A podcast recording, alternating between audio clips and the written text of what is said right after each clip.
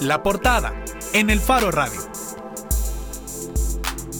La portada es gracias a la Superintendencia de Competencia. Conoce cómo venderle al gobierno en www.espaciopyme.com.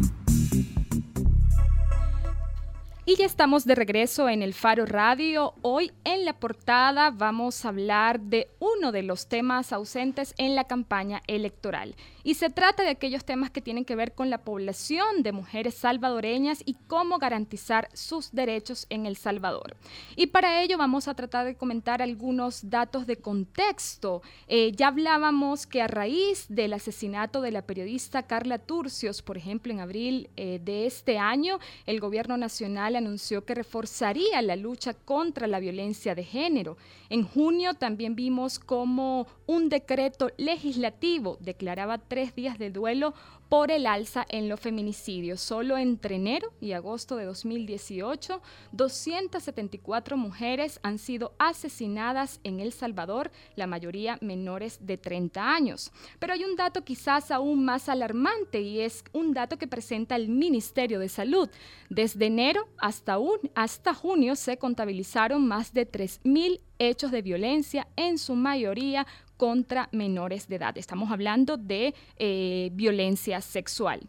Recordemos que en 2017 el Faro también reveló que solo el 10% de los casos de violencia sexual contra menores son condenados judicialmente. Por ello, vamos a tener como invitadas en esta portada a Yoshi Levan, vocera de la colectiva feminista, quien está ya aquí presente en la cabina. ¿Cómo estás, Yoshi? Bueno, un poco nerviosa. no te preocupes. Pero muy contenta porque creo que estos espacios son súper importantes para, para, hablar sobre las problemáticas que nos afectan a las mujeres. Así es, y también vamos a tener, y ya está en una llamada telefónica, Vilma Mejía, gerente de estadísticas de género de la Dirección General de Estadísticas y Censo. Vilma, ¿nos escuchas? Buenas tardes, sí, les escucho y bueno, contenta por que me han dado el espacio aquí en el Radio El Faro a socializarles un poco de nuestro trabajo. Vilma, comencemos un poco hablando de este nuevo informe que presentaron hoy sobre la situación de la violencia de género en El Salvador. ¿Cuáles son los principales datos que nos da este informe sobre una radiografía, digamos, de la situación actual de la mujer en El Salvador? Bueno, este, quiero comenzar eh, comentándoles que eh, la Gerencia de Estadísticas de Género de la DIGESTIC eh, realizó en el 2017 la primera encuesta nacional de violencia contra las mujeres. Esta encuesta fue diseñada para conocer la situación justamente de la violencia vivida por parte de mujeres de 15 años y más a lo largo de la vida y en los últimos 12 meses esta por supuesto ejercida por hombres, ¿verdad? En los ámbitos públicos y privados.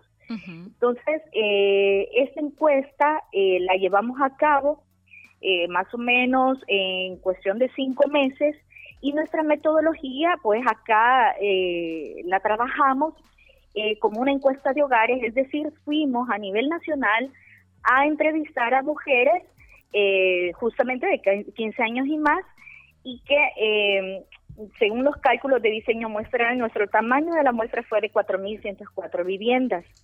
Eh, estas nos dan una representatividad de eh, eh, por departamento urbano y rural y por supuesto el dato nacional.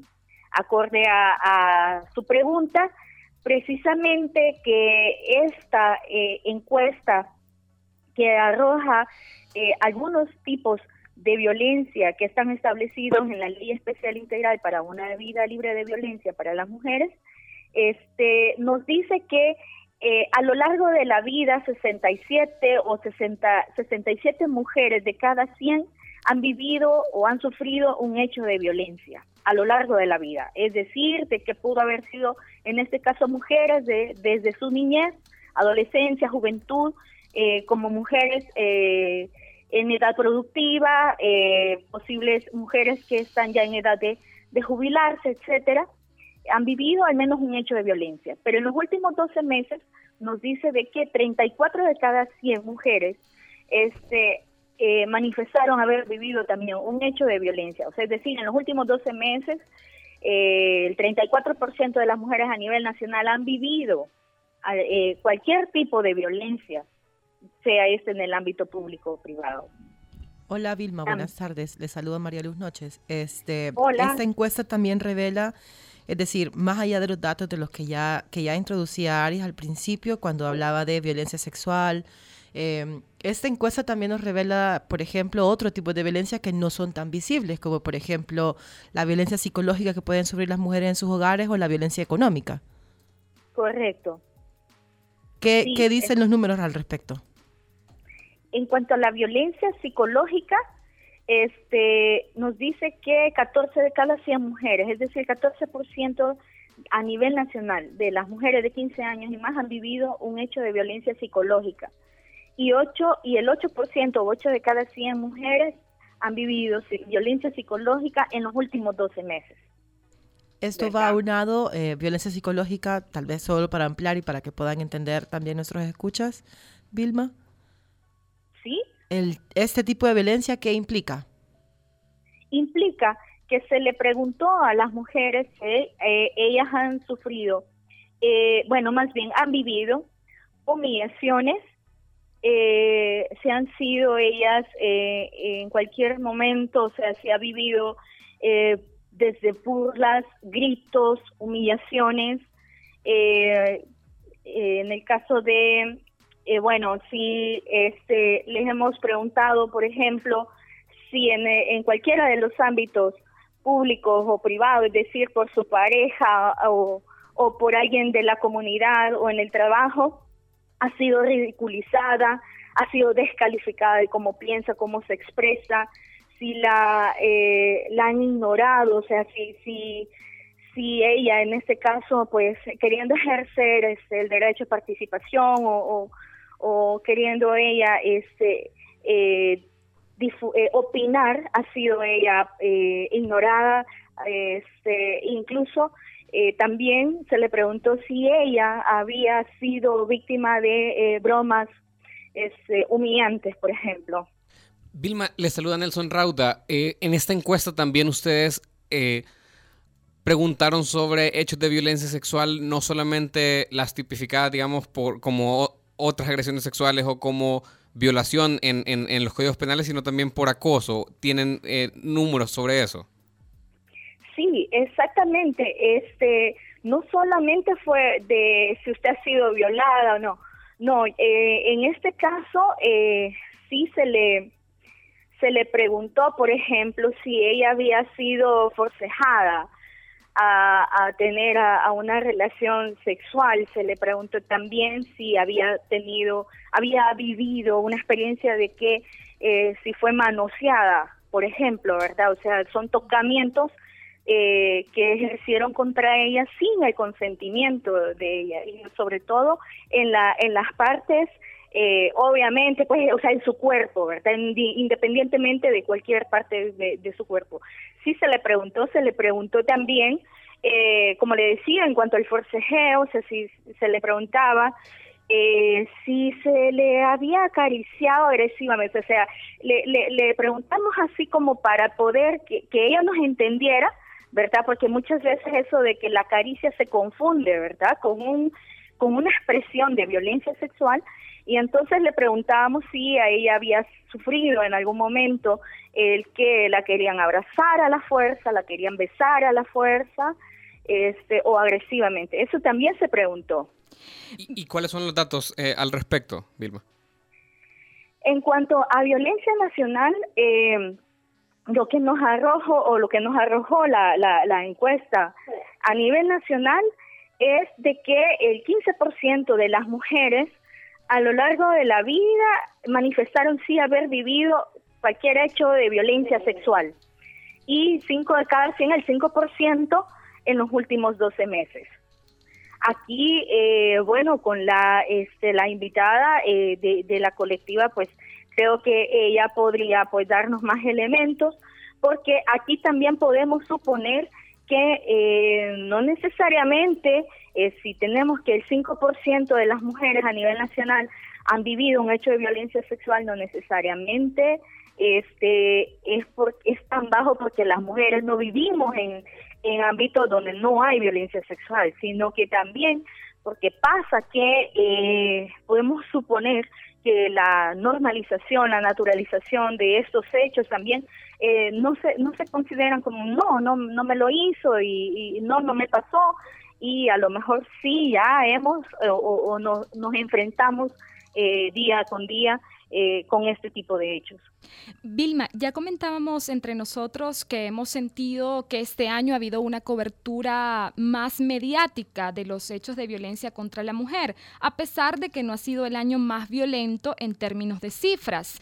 Ahora, estos datos que tú presentaban, ¿de qué nos hablan respecto a los años anteriores? Es decir, ¿cuál es el punto más importante al que habría que atender a partir de ahora con estos resultados? Bueno, yo creo que, eh, como usted lo decía al principio, eh, tenemos acá una nueva radiografía de un fenómeno, eh, de, de una situación que es latente, que es alarmante en nuestro país y que esto no es novedoso, no es una moda. Pero esta encuesta es, primero, contribuye, contribuye y debería de contribuir hacer un insumo precisamente de eh, eh, focalizar esas acciones y, esas prioridades que deberían de serlo dentro del Estado para poder actuar y, atacar esa problemática. Eso es una, bueno, la otra es de que este la, punta de, de lanza de esta encuesta es de que esta ya era un compromiso desde hace tiempo como Estado salvadoreño y hasta estas fechas, hasta el 2017, se concretiza con el compromiso o, la obligación que el tiene de generar este tipo de información. Entonces, eh, ¿qué viene? Bueno, o sea, creo que lo importante es de que pueda ser útil para, eh, para analizar y tomar decisiones. Pero este también eh, esto significa de que hay datos aquí que nos obligan a profundizar en temas bien específicos como los que ustedes me han preguntado. Por ejemplo, en violencia sexual, como dije, nos estamos proyectando que el siguiente año será una encuesta específica solo de esta tipología, porque para analizar cada tipología este requiere su especificidad eh, eh, muy, muy eh, concreta, muy, muy detallada y, bueno, hacia eso es lo que vamos nosotros. Bueno, muchísimas gracias Vilma por la información y por supuesto que vamos a seguir estudiando los resultados de esta encuesta. Gracias por aceptarnos la llamada. Muchísimas gracias a ustedes por el espacio. Perfecto. Era Vilma Mejía, quien es gerente de estadísticas de género de la Dirección eh, General de Estadísticas y Censo de El Salvador. Yoshi, eh, volviendo un poco sobre, sobre lo que nos contaba de esta primera encuesta nacional de violencia contra las mujeres. 67 de cada 100 mujeres han vivido un hecho de violencia en su vida, 34% en el último año, 14% violencia psicológica, 8%, de, 8 en el último año 15% han vivido un hecho de violencia sexual en la vida y 5% el último año. Aunque cabe suponer, también lo, medio también lo, lo, decía Vilma, es falta especificidad y puede, que incluso haya una cifra eh, que, no se cuenta y no, no, no, no sé qué tanto sea fácil para una mujer llegar y contarle eso a alguien que te llegue a encuestar. Con base en este diagnóstico, ¿cuáles son las áreas prioritarias que debería tener el próximo gobierno de El Salvador, independientemente del signo que lo obtenga?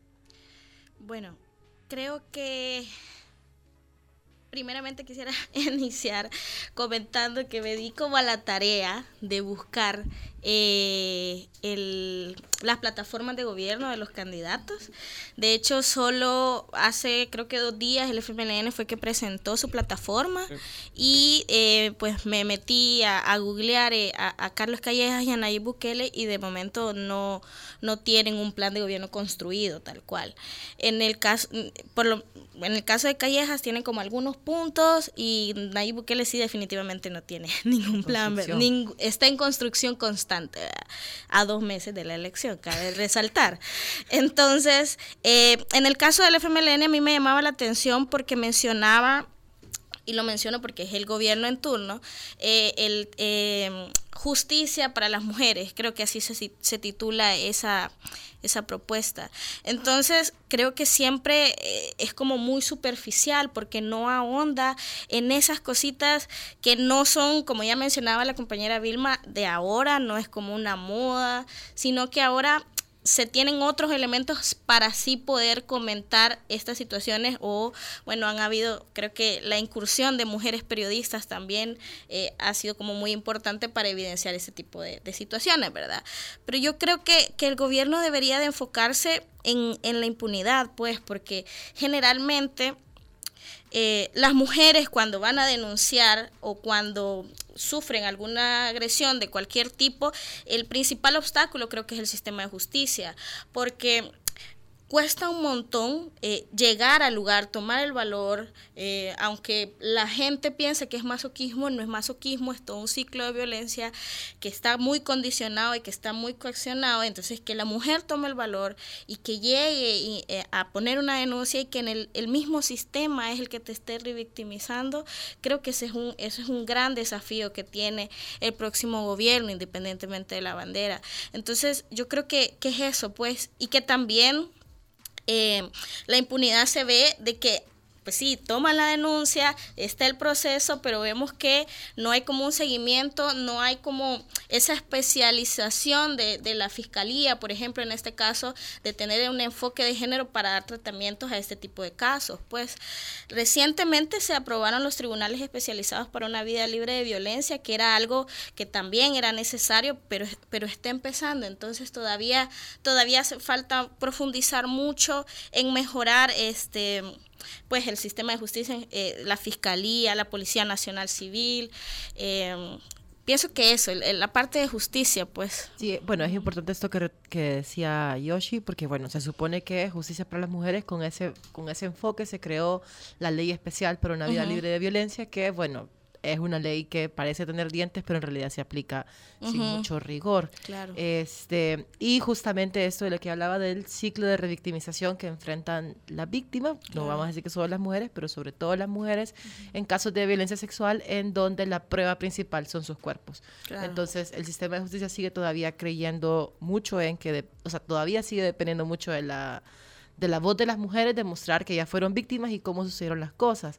De qué manera eh, por ejemplo, supongo que lo que plantearías es un trabajo interinstitucional, porque, o sea, no es solo gobierno, sino que ni Ministerio de Seguridad. Tendría que ser trabajo conjunto con Fiscalía y con la Corte, porque al final también vemos como, aunque la Fiscalía a veces reúna todas las pruebas necesarias, y consiga la declaración anticipada de la víctima, finalmente en los juzgados es donde el juez pues decide otra cosa con base en la sana crítica.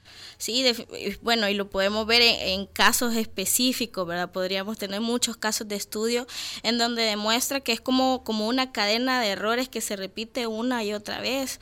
Y hoy en la mañana estaban presentando la política institucional de equidad e igualdad del Ministerio de Justicia, donde, donde planea, donde están proponiendo tener como un enfoque de género, tanto las diferentes instancias que están encargadas en la aplicación de justicia, PNC, Corte Suprema, em, la Dirección, Fiscalía. Entonces, me, me, llamaba mucho la atención porque es la primera, es que es una lástima que sea la primera propuesta cuando ya va saliendo. Entonces, este tipo de cosas queda como cortada ya cuando viene un nuevo gobierno. O sea, es que son muy buenos aportes, pero no hay como un seguimiento para el siguiente gobierno en turno. Entonces, estas buenas iniciativas se pierden, que son esfuerzos que por mucho tiempo las organizaciones de mujeres han estado planteando la necesidad de que existan, pero que no hay como no hay un mecanismo que permita darle continuidad o que no se pierda al ingresar o, al asumir otro gobierno en turno. Y lo que has visto hasta ahorita en la plataforma de Hugo Martínez y Karen Sosa, ¿ves algo que suene a eso o algo innovador?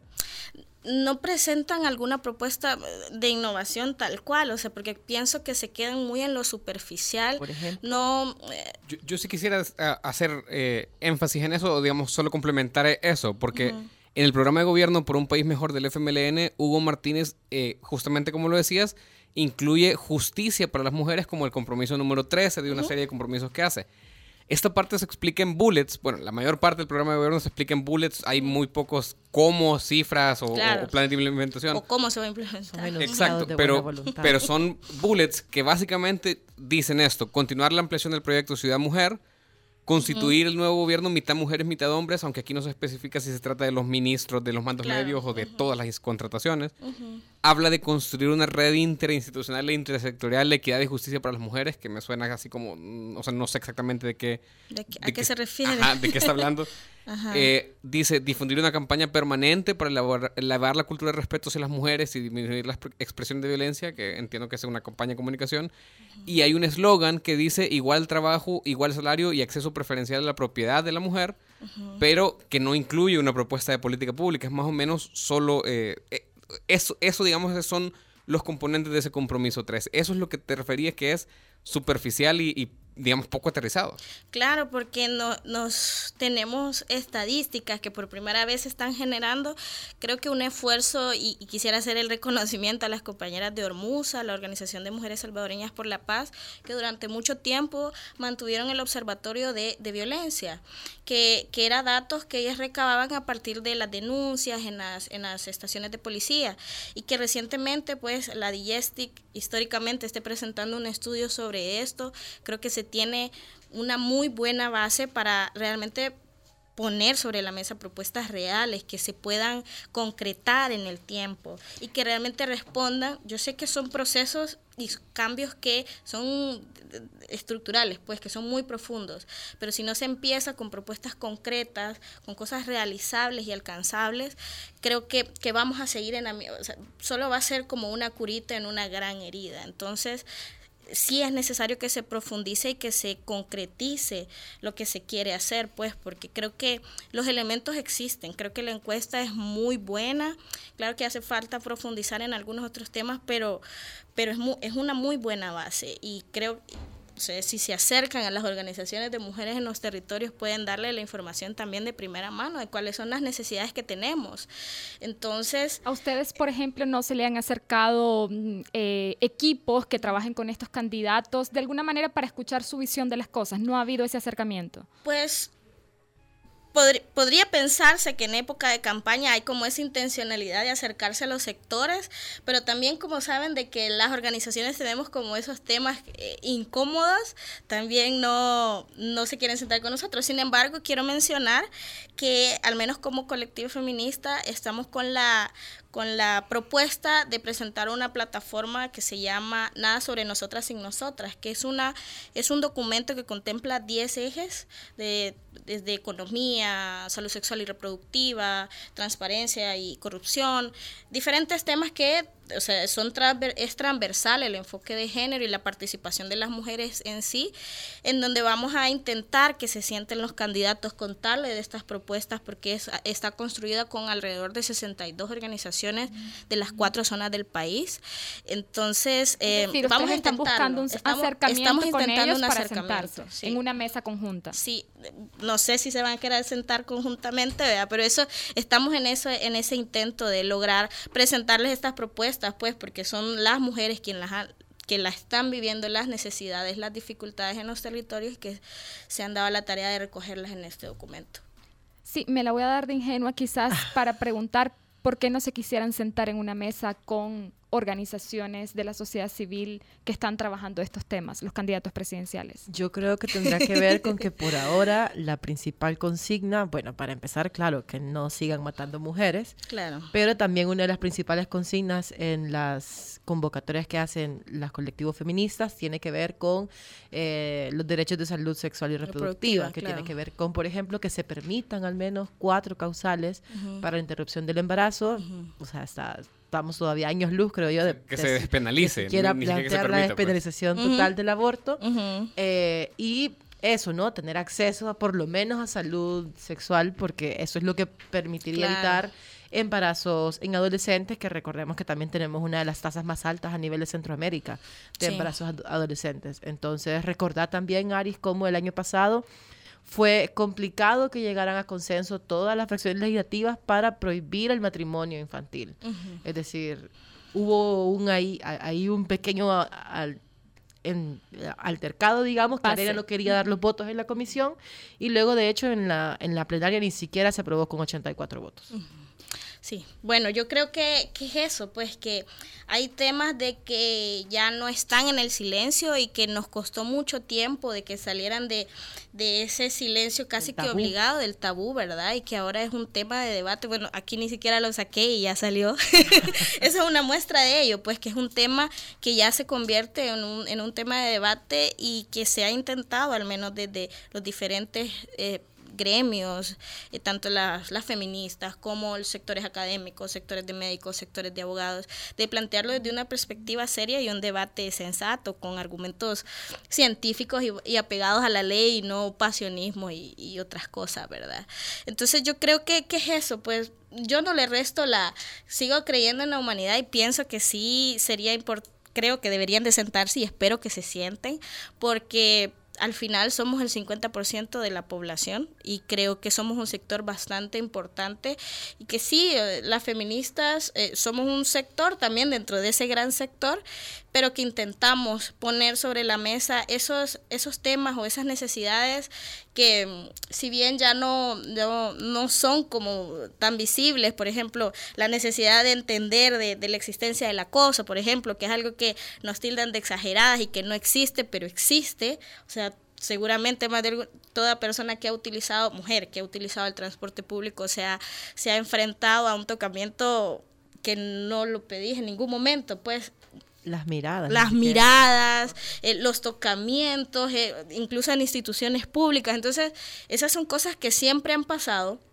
y que es lo que mencionaba Vilma, lo privado, o sea, que ahora nos estamos, estamos hablando de esos derechos privados, que históricamente había esa necesidad, pero que ahora lo estamos hablando porque hemos logrado conseguir algunos eh, derechos civiles y políticos, ¿verdad? Se ha logrado concretar algunos, pero ahora está, eh, siguen pendientes los derechos privados. Creo también, Aris, que tiene que ver con que es tan tabú que ninguno de los candidatos lo ha planteado en los debates que ha habido en los conversatorios. De hecho, ni siquiera era un tema planteado en, el, en los conversatorios de la UCA, era siempre una pregunta que llegaba por parte del público.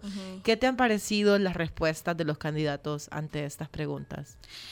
Pues... Eh, ante la pregunta específica, perdón. sobre aborto.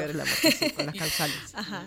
Bueno, en el caso, yo estuve siguiendo muy de cerca los debates de la UCA.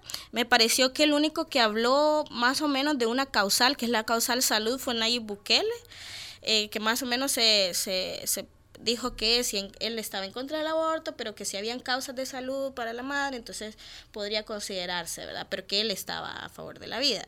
En el caso de Carlos Callejas, pues se planteó totalmente a favor de la vida y la familia, para recargar.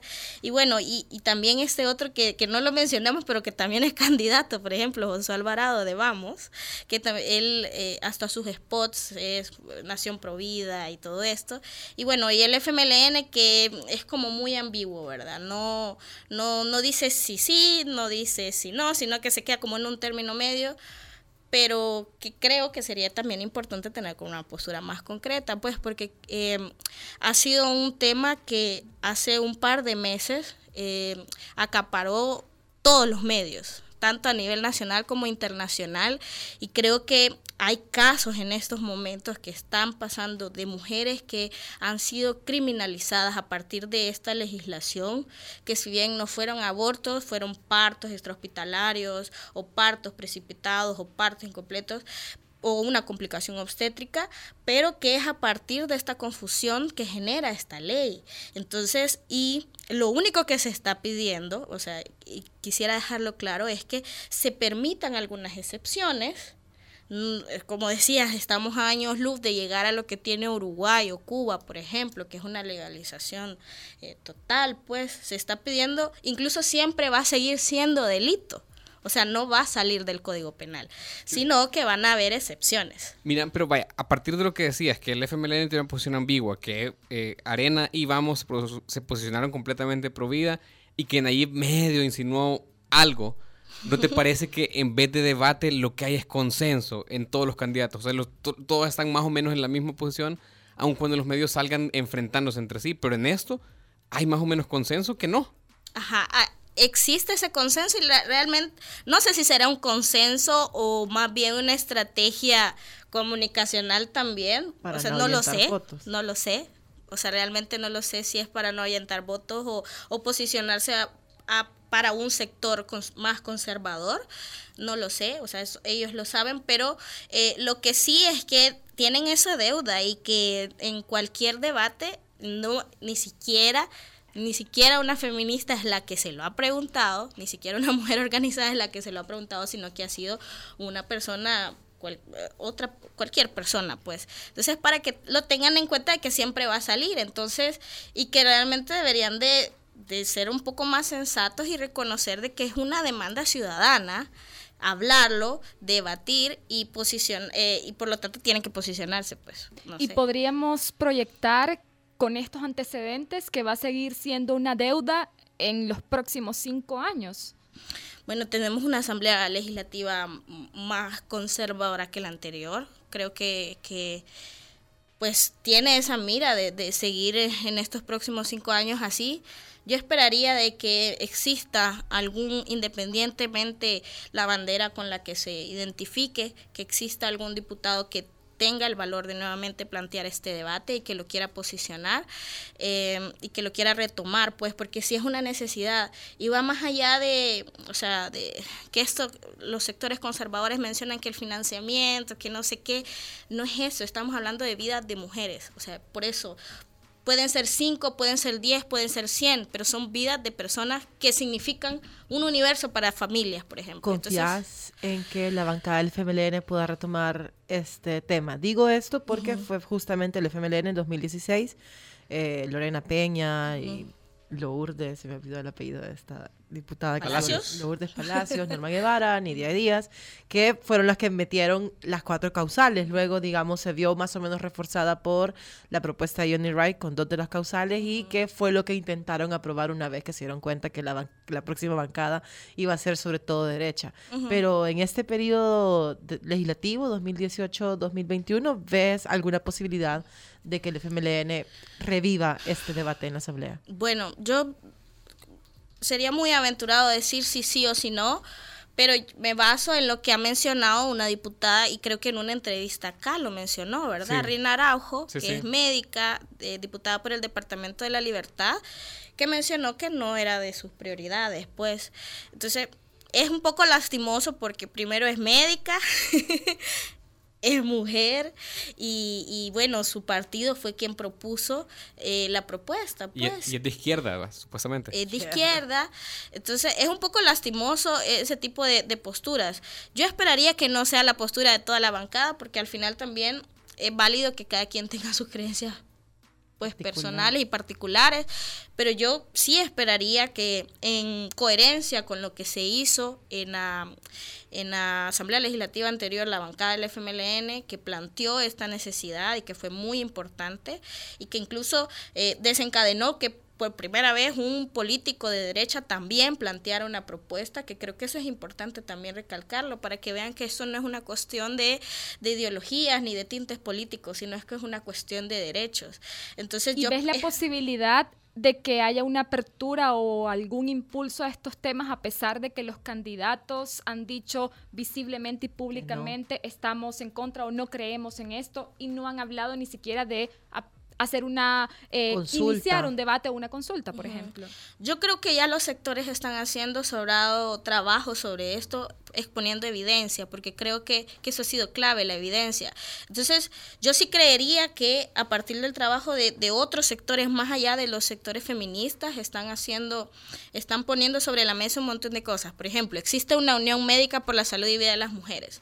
Es un sector de médicos de la eh, red de pública de salud en donde ellos están diciendo si hay casos, los estamos viendo, los hemos atendido y estamos atados de manos. Es decir, puede haber una apertura o un impulso en la medida que la sociedad civil y los se sigue involucrando, claro está. O sea, porque eh, ya lo vemos en otros países, no fue un tema que se aprobó en, en solo en bancadas de, no fue un tema que se aprobó solo en bancadas de izquierda, sino podemos ver el caso de Chile, por ejemplo.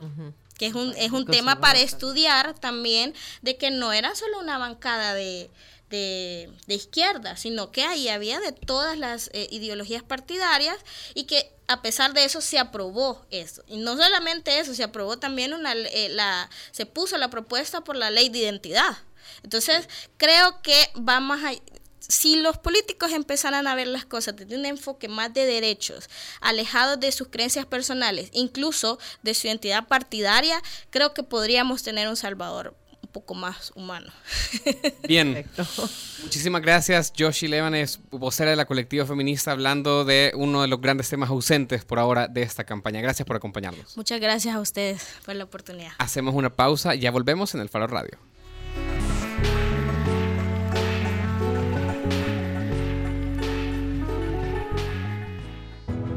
Hacemos las cosas como nadie más puede hacerlas y así hemos asegurado nuestro éxito.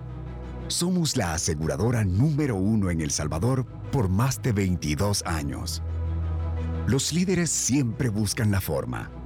CISA sí paga. ¿Eres un micro, pequeño o mediano empresario que quiere venderle al gobierno? Recuerda que tienes negocios seguros porque el 12% de las compras del gobierno son para las MIPYME. Además, es muy fácil hacerlo desde Comprasal. Solo ingresa a comprasal.gov.sb y regístrate en tres fáciles pasos. Puedes buscar asesoría e información en espaciomipe.com. Compite y véndele al gobierno. Superintendencia de Competencia y Comisión Nacional de la Micro y Pequeña Empresa. Yo digo que AES, esta oportunidad que me brindó a mí, se la debe de brindar a muchas mujeres más porque están creando profesionales de alto nivel. Morena es una de las más de 300 mujeres beneficiadas con el programa AES Mujer, que desde 2013 les ha brindado formación técnica para la inclusión laboral. Llevamos luz por todo el país para que tu vida brille. CAES, CLESA, EEO, DEUSEM, Empresas AES, Luz para El Salvador. Soy excavadora ciudadana porque necesitamos medios independientes que vigilen a los poderosos. Soy excavador ciudadano porque apoyo a que se destapen casos de corrupción de los funcionarios públicos. Soy excavadora ciudadana porque creo que el buen periodismo contribuye a construir mejores democracias.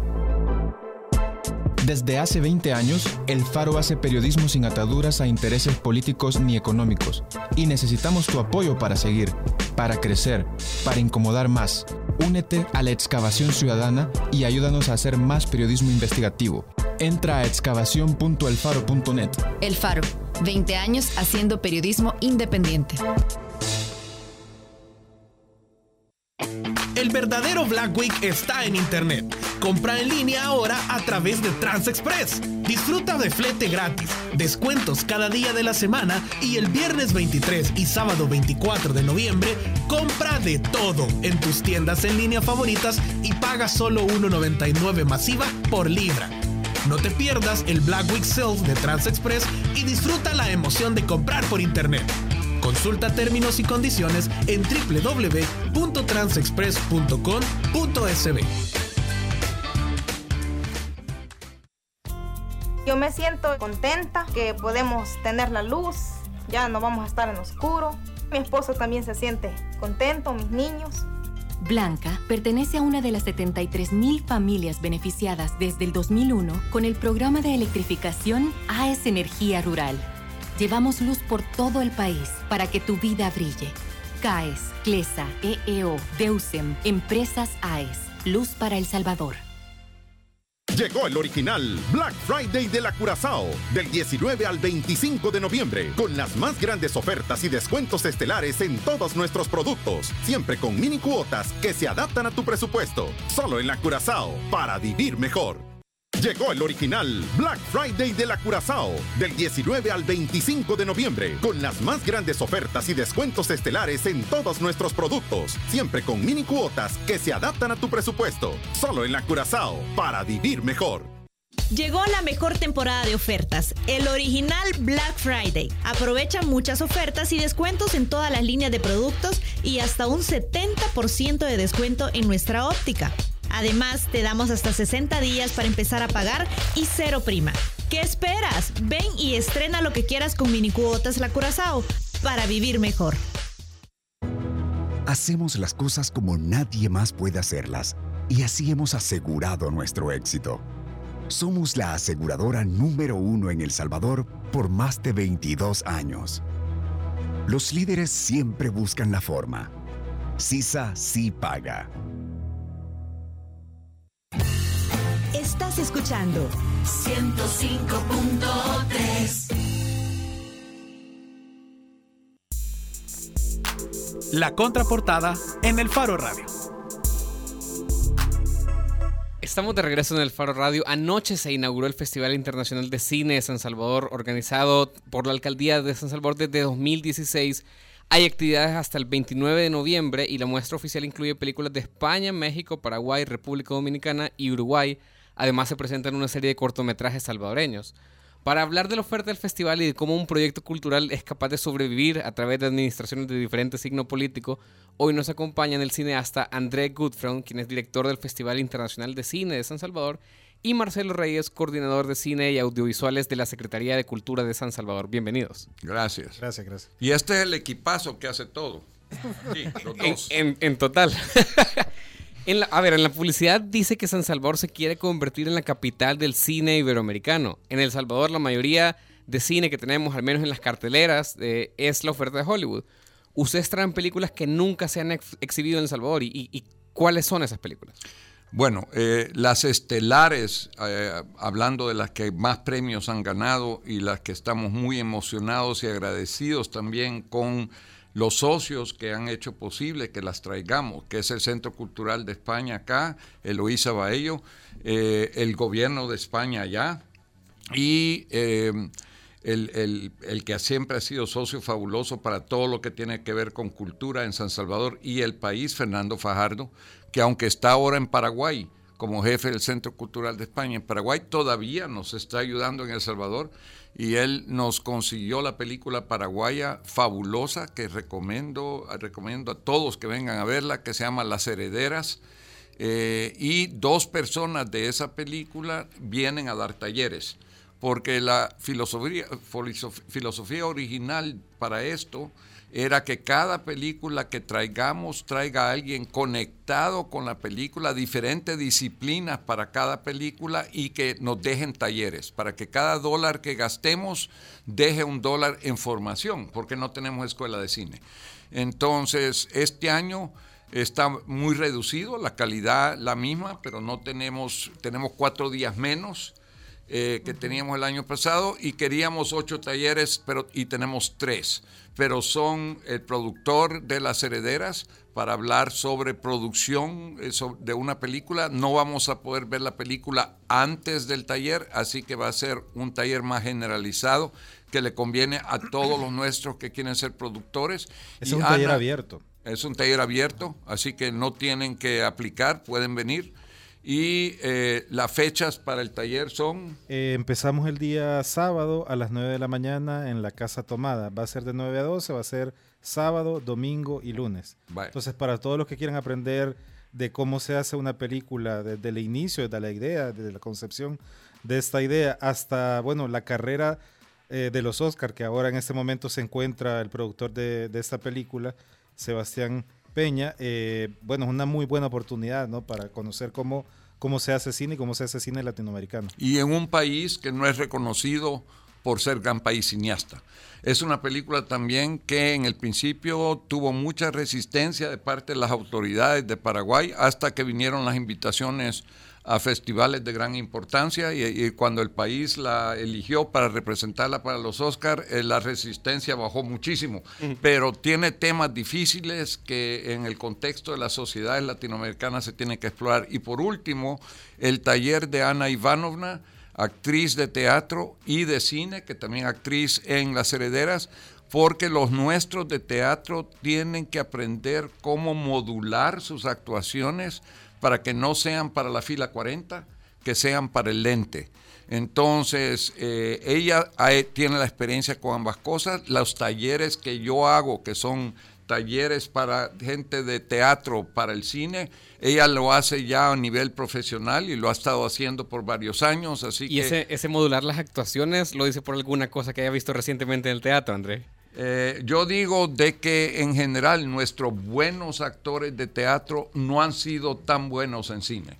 Y eso es porque no han tenido los directores que pueden hablar con ellos para modularlos. Entonces, lo que Ana enseña, y también directores vienen al taller, porque tienen que aprender cómo comunicarse.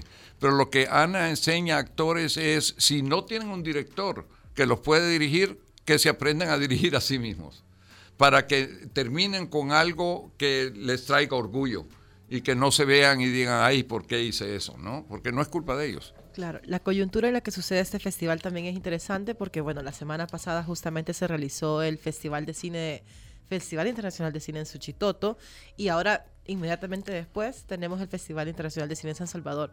Se Pero usted, ¿cómo enmarcaría esto? Como... Eh,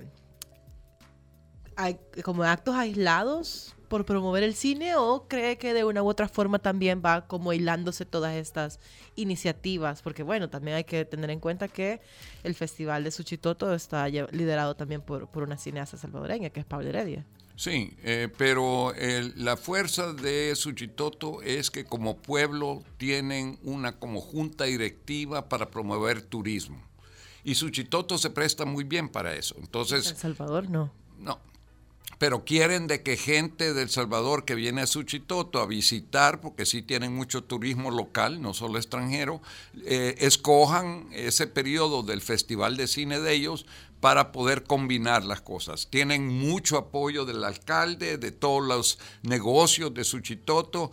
Eh, se, se enfocan mucho más a lo macro, a la cantidad de eventos. Nosotros nos concentramos en la calidad de los eventos. No, preferimos tener más poco que tener cosas que no nos traen orgullo a nosotros por tenerlas eh, para el público. Eso se refiere en cuanto a la calidad de las películas que se exhiben. Calidad de películas y calidad de talleres. Y también otra cosa que le quería preguntar es, este, bueno, se van a exhibir cortos salvadoreños como parte del festival, pero es primera vez que no hay un largometraje dentro de la programación del festival. Eh, vimos la vez pasada, bueno, en 2016, uno de Tatiana Hueso, eh, y también el año pasado tuvimos el de, el de Edwin. Arevalo. Sí. El que era de Alejandro Coto. y el, Puerto de los Huesos también de Marcelo Zamora. Exacto, pero esta vez no hay ningún. No, porque queremos lo nuevo y lo nuevo va a salir de los premios Pixel y la gran mayoría no están terminados. Nosotros, por ejemplo, preguntamos sobre Batalla del Volcán, que es un gran documental. Que ya se estrenó en México. Sí, pero no lo querían estrenar aquí todavía. Eh, tiene que ver con la gira de festivales afecta la distribución. Entonces, hay, tiene que haber una política, una estrategia al fin del otro año vamos a poder enseñar, yo estoy seguro, tres o cuatro largos salvadoreños, documentales y ficción, porque Volar lo vamos a terminar en México en enero, así que va a salir como una película de 2019. Eh, yo estoy de productor allí, pero también de productor con eh, Cachada, que yo estoy muy orgulloso con Marlene. Eh, con ese proyecto y vamos a empezar la gira de festivales en más o menos, no puedo anunciar todavía cuáles, pero yo nos van a traer mucho orgullo porque son festivales a donde cine salvadoreño nunca ha entrado antes y traerlo ya con todo ese, ese ruido positivo para poder celebrarlo aquí en las plazas públicas, para que también gente que no pueda ir a los teatros, que nos conviene también porque tenemos que hacer plata con el cine nuestro, pero también eh, emocionar a nuestra gente con lo que nosotros estamos haciendo para ellos y con ellos. A ver, Marcelo y, y André también, este es un proyecto del Festival de Cine de San Salvador que nace en la administración anterior, una administración de Nayib Bukele, exalcalde del, del FMLN, hoy candidato presidencial de, de Ghana y principal contrincante en la carrera presidencial de Arena, que es el partido que gobierna la capital. ¿Cómo un proyecto es sostenible a través de varias administraciones, especialmente en un ambiente tan cargado como el que estamos ahora, que es preelectoral, donde en, digamos que en, en, la palestra o en el escenario parece que los políticos no se soportan entre ellos? Déjeme, contestar eso primero. eh, eh, esta es la cosa. Lo que yo siempre he dicho, y le dije eso a Ernesto Mason, el cine, el proyecto de cine que venimos a formar, a desarrollar, a alentar, un proyecto nación. No es un proyecto partidario. Entonces todos nos tenemos que unir en estos esfuerzos porque le beneficia a todos. El cine de y para todos. Entonces, se vuelve cosa de prioridad. Eh, era muy claro que para Nayib, y yo creo que parte porque Gaby es bailarina y él tiene muchos conectes con el mundo de arte y cultura. Sueci Callejas fue una gran eh, eh, secretaria de Cultura para la ciudad. Ella es abogada, también es bailarina, sabe mucho, tiene maestría también en gestión cultural. Es una persona que eh, en el futuro a lo mejor pudiera ser una excelente ministra de Cultura. Cualquiera que lo viera, cualquiera que lo viera diría que está haciendo campaña, André. No, yo de veras, mire, yo he trabajado en los últimos siete años con mucha gente de gobierno y yo contento de trabajar con, de trabajar con cualquier partido que se comprometa con lo nuestro, porque ahí está la atención mía. No está, yo no sé qué otras cosas hacen que no están bien. Yo me concentro en lo nuestro en lo mío. Entonces... el, tema cultural debería ser algo eh, que trascienda ¿no? las ideologías políticas. Eh, porque yo creo que al final es un tema de la, cultura fortalece la identidad, ¿no? Y de alguna manera eh, debería de dejarse ese lado, ese sesgo de que si sos de un partido no puedes trabajar en esto cultural porque ya lo lleva otro partido. Yo creo que y bueno, y eso ha sido la, gran bendición, ¿no? Que este proyecto ha logrado trascender una administración y ojalá que eh, se convierta ya algo, una marca ciudad, que es lo que nosotros siempre hemos querido, y que no se vea como un proyecto de, una administración como tal, sino eh, que los salvadoreños, que los capitalinos digan, ok, estamos orgullosos del Festival Internacional de Cine de San Salvador, y así como están orgullosos, qué sé yo, de, del Monumento al Salvador del Mundo, y la gente se identifica con ese monumento, la gente también se puede identificar como un evento como este. Ahora, lo perfecto sería un buen eh, festival de cine San Salvador, pero apoyado a nivel nacional, como un festival nacional internacional. Justamente sobre eso le quería preguntar, André, porque bueno, en el segmento anterior del programa estábamos hablando de los temas ausentes en las, en las plataformas de gobierno. Hablábamos específicamente del tema de mujeres, pero el tema de cultura es uno mucho más ausente todavía que no se asoma.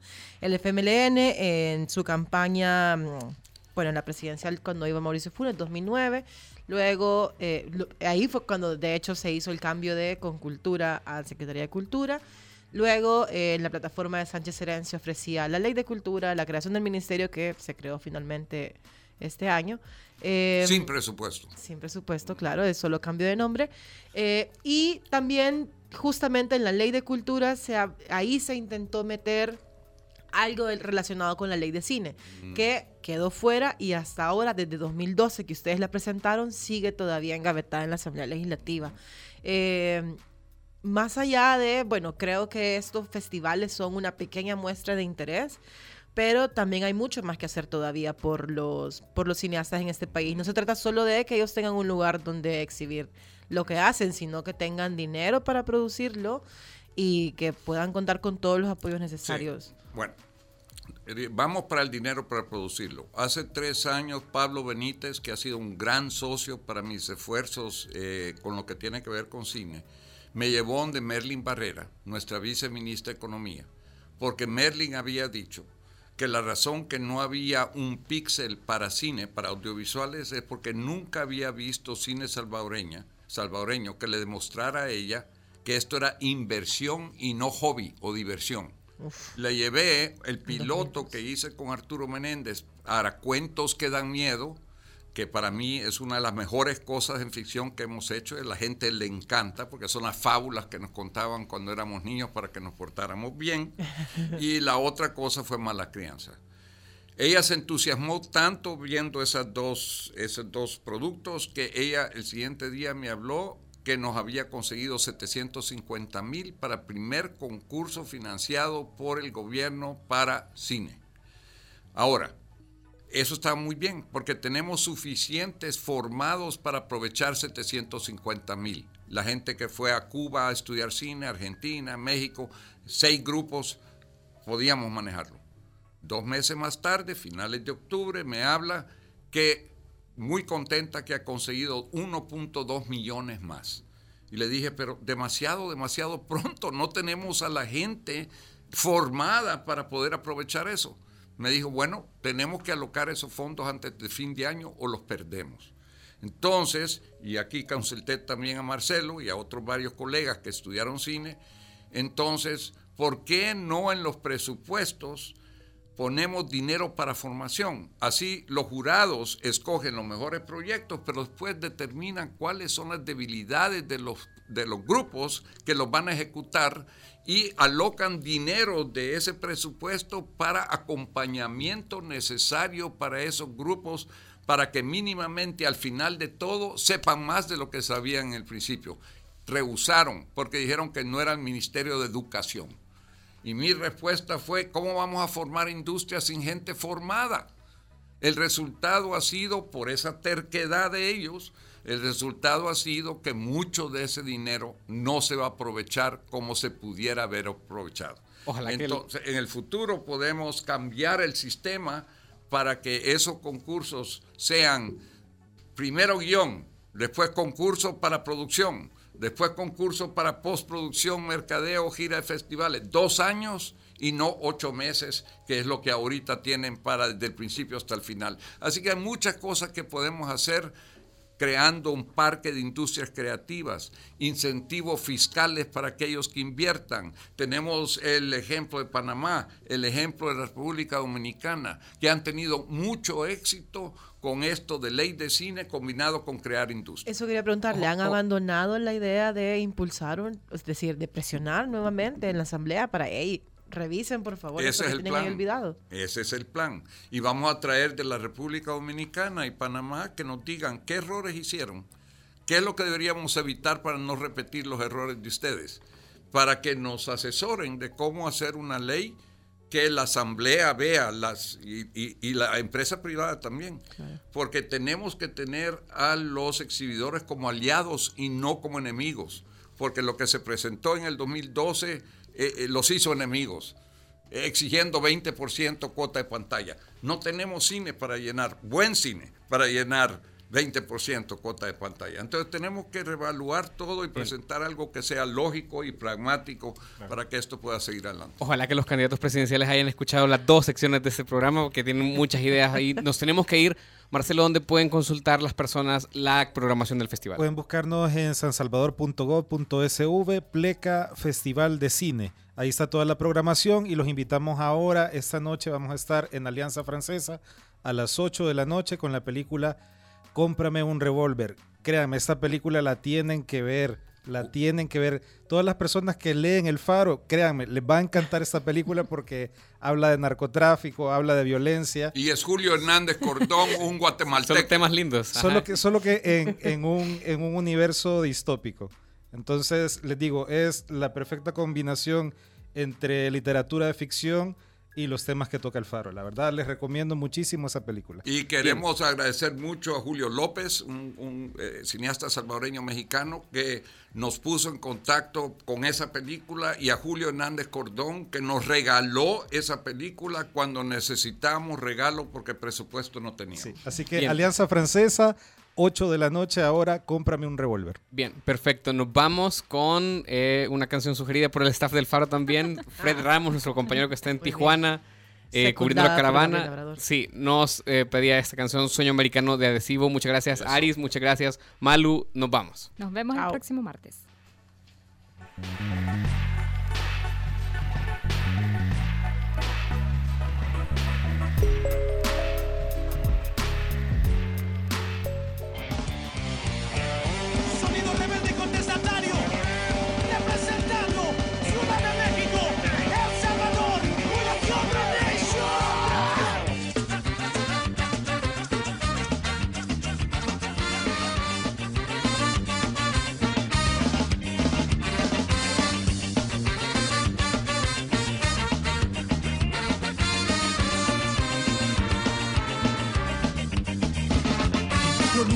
creciendo, cada año se van más. En busca de mejor vida deciden emigrar, dejando todo atrás, qué ruta por tomar. El norte es la respuesta para la mayoría y entonces me pregunto yo, ¿qué tiene el norte de especial que no tenga cualquier otro lugar?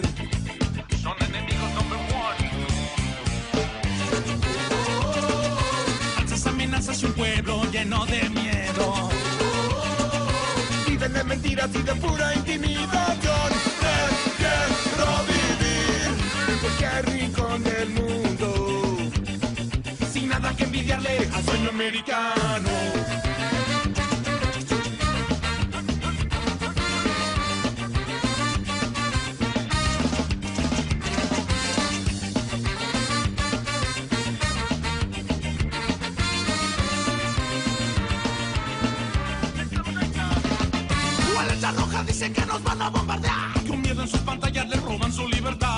Gente siente está de tanta mentira. Le damos un consejo que los hará despertar. La mente consciente resiste, no paren, nunca le cuestiona. Lucha con espíritu guerrero que la mente comenzará. Los conceptos vertidos en este programa fueron de exclusiva responsabilidad de El Faro Radio. Llegó el original Black Friday de la Curazao del 19 al 25 de noviembre con las más grandes ofertas y descuentos estelares en todos nuestros productos, siempre con mini cuotas que se adaptan a tu presupuesto. Solo en la Curazao para vivir mejor. Llegó la mejor temporada de ofertas, el original Black Friday. Aprovecha muchas ofertas y descuentos en todas las líneas de productos y hasta un 70% de descuento en nuestra óptica. Además, te damos hasta 60 días para empezar a pagar y cero prima. ¿Qué esperas? Ven y estrena lo que quieras con mini cuotas La Curazao para vivir mejor. ¿Sabías que venderle al gobierno es más fácil y sin tantos requisitos a través de libre gestión? Esta es la forma de contratación más ágil. Más de 50 millones de dólares de las compras públicas son otorgadas por libre gestión. Tu oportunidad de negocios. Compite y véndele al gobierno. Ingresa a espaciomipe.com y conoce en tres pasos cómo venderle al gobierno. Superintendencia de Competencia y Comisión Nacional de la Micro y Pequeña Empresa. Hacemos las cosas como nadie más puede hacerlas y así hemos asegurado nuestro éxito. Somos la aseguradora número uno en El Salvador por más de 22 años. Los líderes siempre buscan la forma. CISA sí paga. El verdadero Black Week está en Internet. Compra en línea ahora a través de TransExpress. Disfruta de flete gratis, descuentos cada día de la semana y el viernes 23 y sábado 24 de noviembre, compra de todo en tus tiendas en línea favoritas y paga solo 1.99 masiva por libra. No te pierdas el Black Week Sales de TransExpress y disfruta la emoción de comprar por Internet.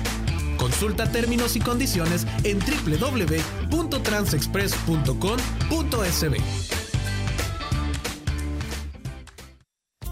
Una empresa como AES tiene el compromiso de traer la arboricultura, ha decidido emprender esa tarea de promover la arboricultura en el país.